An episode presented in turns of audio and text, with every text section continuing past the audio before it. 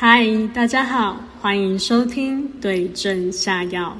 我是不是中医的中医法师，希望透过分享佛法的法义，可以帮助你解除内心忧悲苦恼的症状，带领你走向佛陀的菩提大道。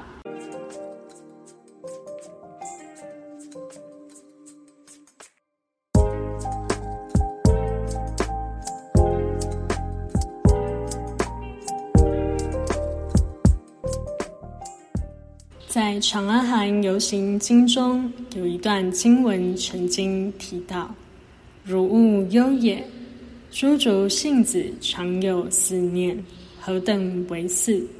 一曰念佛深处，二曰念佛出得到处，三曰念佛转法轮处，四曰念佛波涅盘处。”佛陀告诉阿难：“不要忧伤。”当你想见我的时候，就到这四个地点游行礼敬诸塔，在因缘具足之下。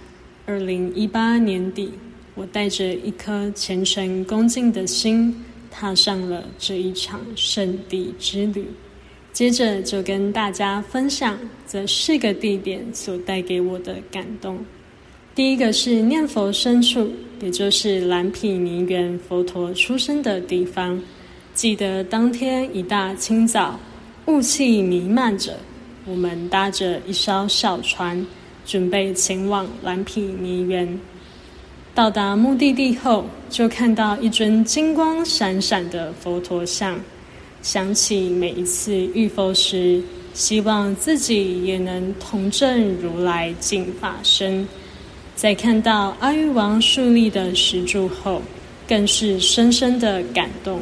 原来我所追寻的道路是一条真真实实的路。看着园内的浴池，听地陪说：“这是以前佛陀刚出生时沐浴过的。虽然现在已经是青苔一片，但这就是历史的痕迹，不是吗？”第二个是念佛得道处，菩提伽雅。我们当时住的饭店距离正觉大塔不远，也是一大清早四五点的时候，就搭着印度特有的嘟嘟车，三个人一台，直奔正觉大塔。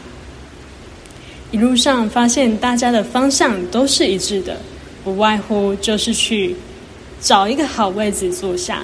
僧人也好，游客也罢，大家都想靠近菩提树下一点点，看看能不能像佛陀当年一样开悟。塔内的佛陀是三十五岁时候的样子，就像从远处眺望着我们这些芸芸众生，到底什么时候才要从这轮回中醒过来？虽然菩提伽亚人多吵杂。但是每个人都有属于自己与佛陀对话的方式，回归内心却是平静又自在。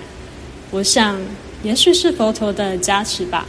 在菩提树下，我对着佛陀，也向自己喊话：愿我生生世世都能执于善知识而出家，愿我在修行这一条路上永不退转。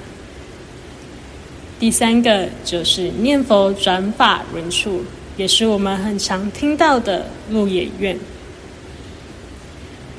从远处即看到壮观的塔矗立在那儿，看着大大小小的遗迹，不禁幻想着当年的情景。佛陀从遥远的菩提伽亚长途步行来到鹿野苑，目的就是为了将自己所证悟的法。红船出去，怜悯众生，而我正踏在这一块土地上。导游为我们准备了蜡烛，替自己点亮心中那一盏明亮的菩提星光。永远都要护持正法，让正法可以久住在这个世间。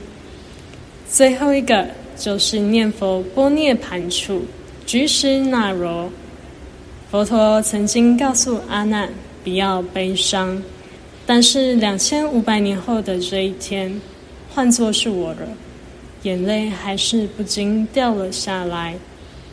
那个时候，我们称颂着南无本师释迦牟尼佛的圣号，为佛陀披上一件袈裟，前往土坯的地点，供上一朵莲花，静静的看着这一切。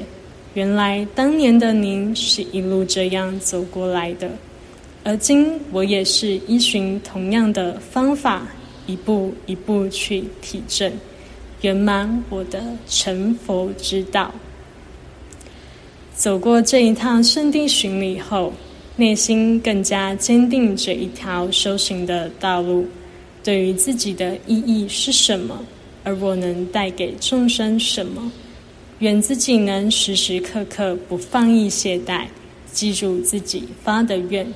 修行没有奇迹，只有累积。